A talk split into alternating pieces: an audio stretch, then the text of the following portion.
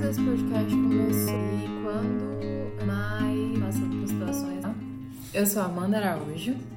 Eu acabei de pegar a minha caneca preferida, enchi de chá quentinho, já abri a minha janela. Hoje tá um tanto nublado aqui, mas o céu tá lindo. E aqui já tá tudo pronto. Tô só esperando você abrir a sua janela pra gente começar a ver juntos toda a beleza desse mundão lindo. E é isso, esse é o meu primeiro videocast. E hoje eu acho que eu vou falar um pouco mais sobre como esse projeto começou. É, o projeto desse podcast começou quando eu comecei a ver, a, a sentir todas as mudanças que estão acontecendo agora nesse mundo. E eu passei por um processo, uh, tenho, venho passando, porque eu acho que não acaba nunca, de aprendizado, de crescimento e especialmente de luto.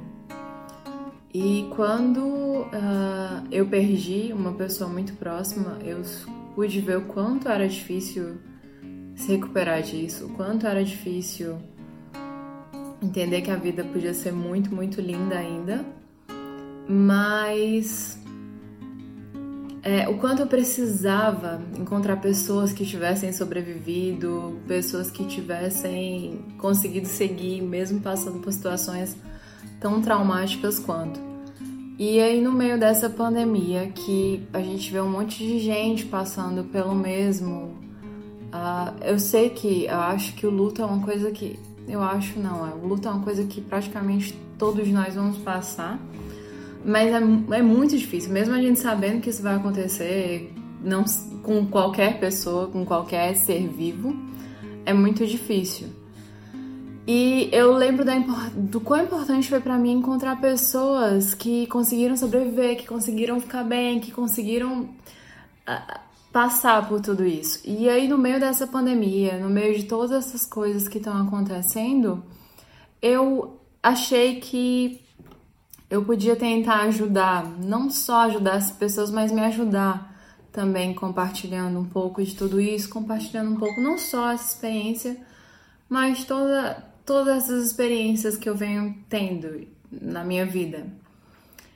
E eu não sei ainda como que vai ser para expor com detalhes tudo isso, mas a verdade, não é nem a verdade, é que há praticamente quase dois anos atrás eu perdi o meu marido e aí tudo acabou ficando muito mais difícil, tudo ficou, acabou ficando, minha vida virou completamente cabeça para baixo. Então tudo que eu tinha como estabilidade, como planos de futuro, foram em um dia. Em um dia a minha vida se transformou completamente. E aí hoje eu tô aqui nesse momento na Holanda, vim para a Europa já faz mais de um ano. Vim, sim, fugindo um pouco de toda a situação, de toda a dor que eu carreguei durante todo o ano passado. E vim para aprender, vim para crescer e a quantidade de experiências, a quantidade de vida, a quantidade de amor que eu tenho vivido aqui e que eu vivi aí também, que eu vivo ainda de todo mundo aí do Brasil que tá comigo mesmo longe, mas eu sou muito, muito, muito grata a todas as pessoas incríveis que eu tenho. E é meio que isso, assim, esse projeto começou para dizer que, gente, não importa, né, nem não importa a palavra, mas mesmo que você esteja passando por uma situação extremamente difícil, extremamente surreal, que eu acho que essa, quando a gente tá em choque, quando alguma coisa muito, muito difícil acontece, eu acho que surreal é a palavra às vezes a minha vida. Eu faço terapia já antes de tudo isso e depois disso acontecer ficou mais evidente que eu deveria continuar fazendo. Mas a gente, meu psicólogo ri mais do que faz terapia comigo, porque a gente brinca muito, fala que a minha vida é uma sequência de, de de reviravoltas. Quando eu penso que alguma coisa está começando a dar certo, ela vira. Quando eu penso que outra coisa está começando a dar certo, ela vira de novo. Mas, de certa forma, isso é, a gente consegue levar isso como... Isso seria trágico se não fosse cômico. Sim, tem coisas que foram trágicas que não, não tem como colocar. Não tem como rir de algumas coisas, mas praticamente da maioria das coisas é completamente possível rir. E a quantidade de crescimento, a quantidade de, de amor que eu tenho carregado depois disso, é, eu acho que eu nem, eu nem sei se isso aumentou, eu nem sei se é essa questão, mas eu acho que eu consigo, eu consigo enxergar a vida de uma maneira completamente diferente agora. E cada dia importa, cada momento importa, cada pessoa na minha vida importa. E eu não, não tô mais pra perder o meu tempo com coisas que não têm que não tem relevância, que não tem significado, que não tem que não tem amor, que não tem alma. Então assim, eu acho que o que eu aprendi com tudo isso foi a transformar. E o mais interessante é que a gente lê, a gente escuta um monte sobre ah, mas uh, você tem que mudar e não o mundo. E sim, é muito difícil de entender isso antes de passar por, por esses processos. Mas o mundo na verdade, até parece que ele mudou um pouco para pior depois de tudo isso que me aconteceu. Mas eu acho que a minha forma de encarar tudo isso mudou.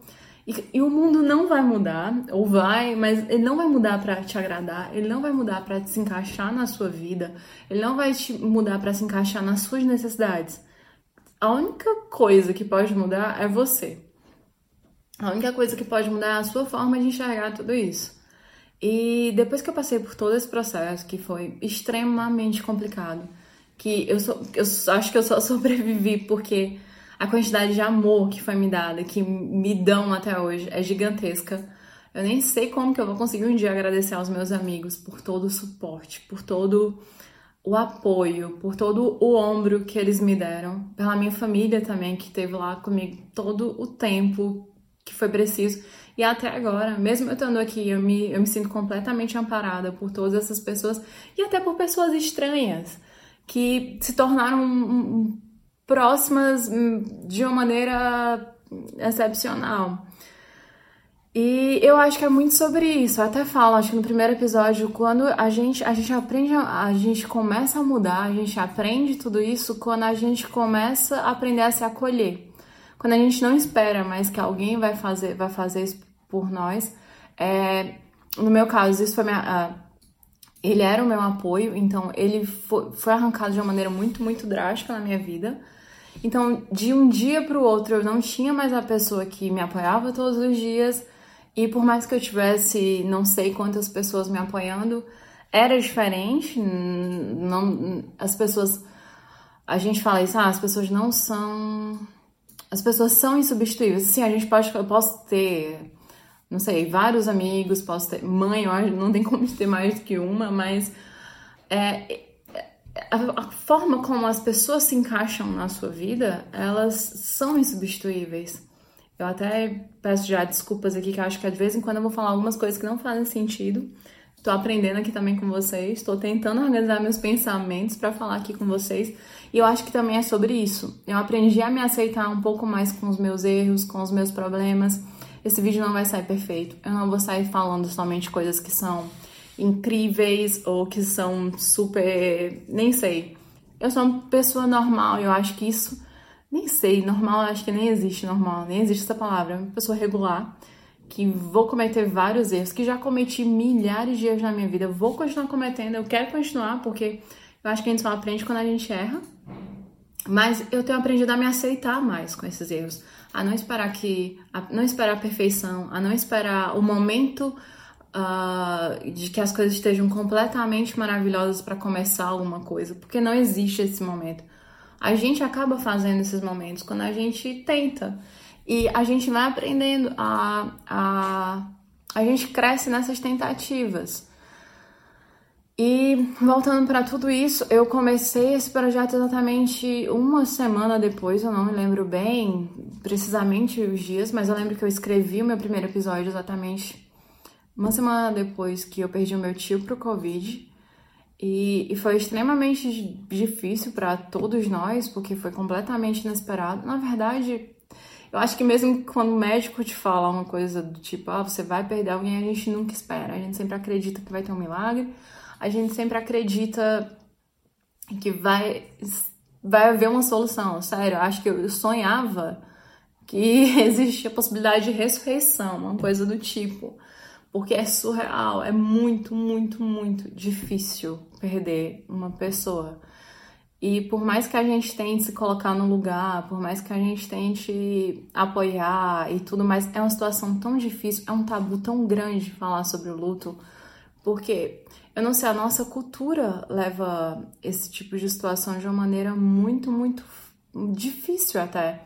A gente não sabe o que falar, a gente não sabe o que fazer, a gente não sabe como apoiar quem tá passando por isso, porque é, é, é uma situação que a gente não tá nunca preparado e a gente lida com isso, é, a gente lida com essa situação como se fosse uma coisa muito, muito, muito trágica, muito, muito desesperadora. E ela é, sim, não tô dizendo que ela não seja, mas é uma coisa natural. Infelizmente, ou felizmente, não sei qual a palavra, a gente não vai ficar aqui para sempre. Isso é completamente natural, a gente sabe disso, a gente sabe disso desde sempre. Mas quando a gente vai passar por essa situação, a gente lida de uma maneira muito. Eu acho que tabu é a palavra, como se fosse uma coisa que a gente não pode tocar, que a gente não pode falar, que a gente não pode eu não sei. Eu acho que é, eu tô muito ainda nesse aprendizado, eu ainda não sei também como lidar com tudo isso.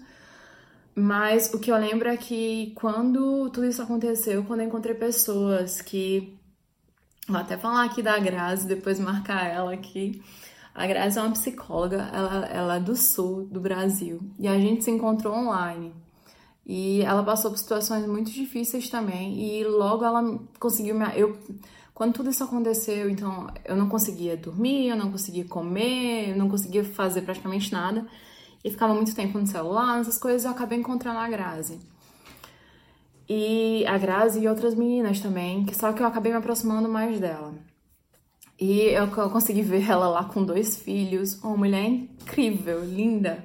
E vi ela feliz, e vi ela vivendo, e vi ela a vir se prosseguindo. Então, assim, eu acho que quando a gente consegue ver que é possível, quando a gente consegue ver através de outras pessoas que é possível, a gente acaba tendo mais força, a gente acaba tendo mais coragem, a gente acaba acreditando que vai acontecer o mesmo com a gente.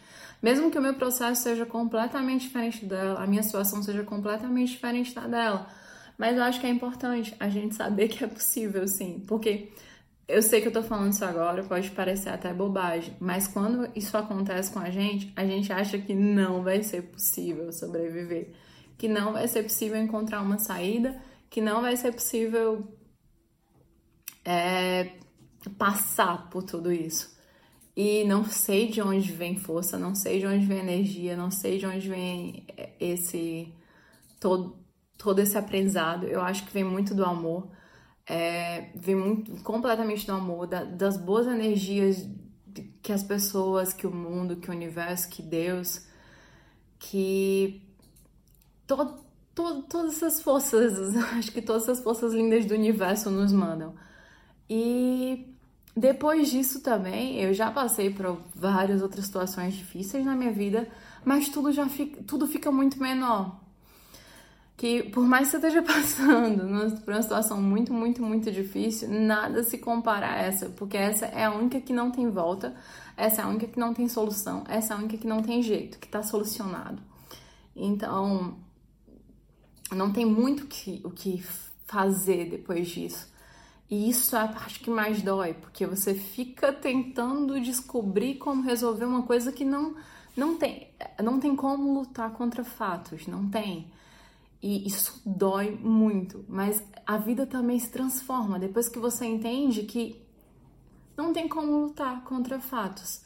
Então, se alguma coisa está acontecendo na, minha, na sua vida, não sei, perdeu um emprego, ok, perdeu um emprego. Como que a gente pode agora fazer para conseguir outro? Como agora que a gente pode fazer para, não sei, ou um relacionamento, ou que seja, é um, a vida se torna um pouco mais fácil, um pouco mais leve quando a gente começa a entender que não tem como lutar contra os fatos. Não tem, não tem para quê. É um gasto de energia, é um sofrimento que não vai que não vai ser, não vai servir para absolutamente nada. No máximo você vai estar tá criando uma bela de uma dor de cabeça ou de estômago.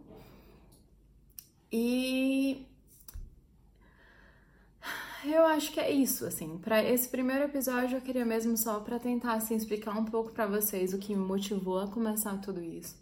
Eu acho que eu tenho muita coisa para vir aqui ainda conversar com vocês, a situação de tudo que me aconteceu. Depois disso tudo, a minha vida virou completamente cabeça para baixo.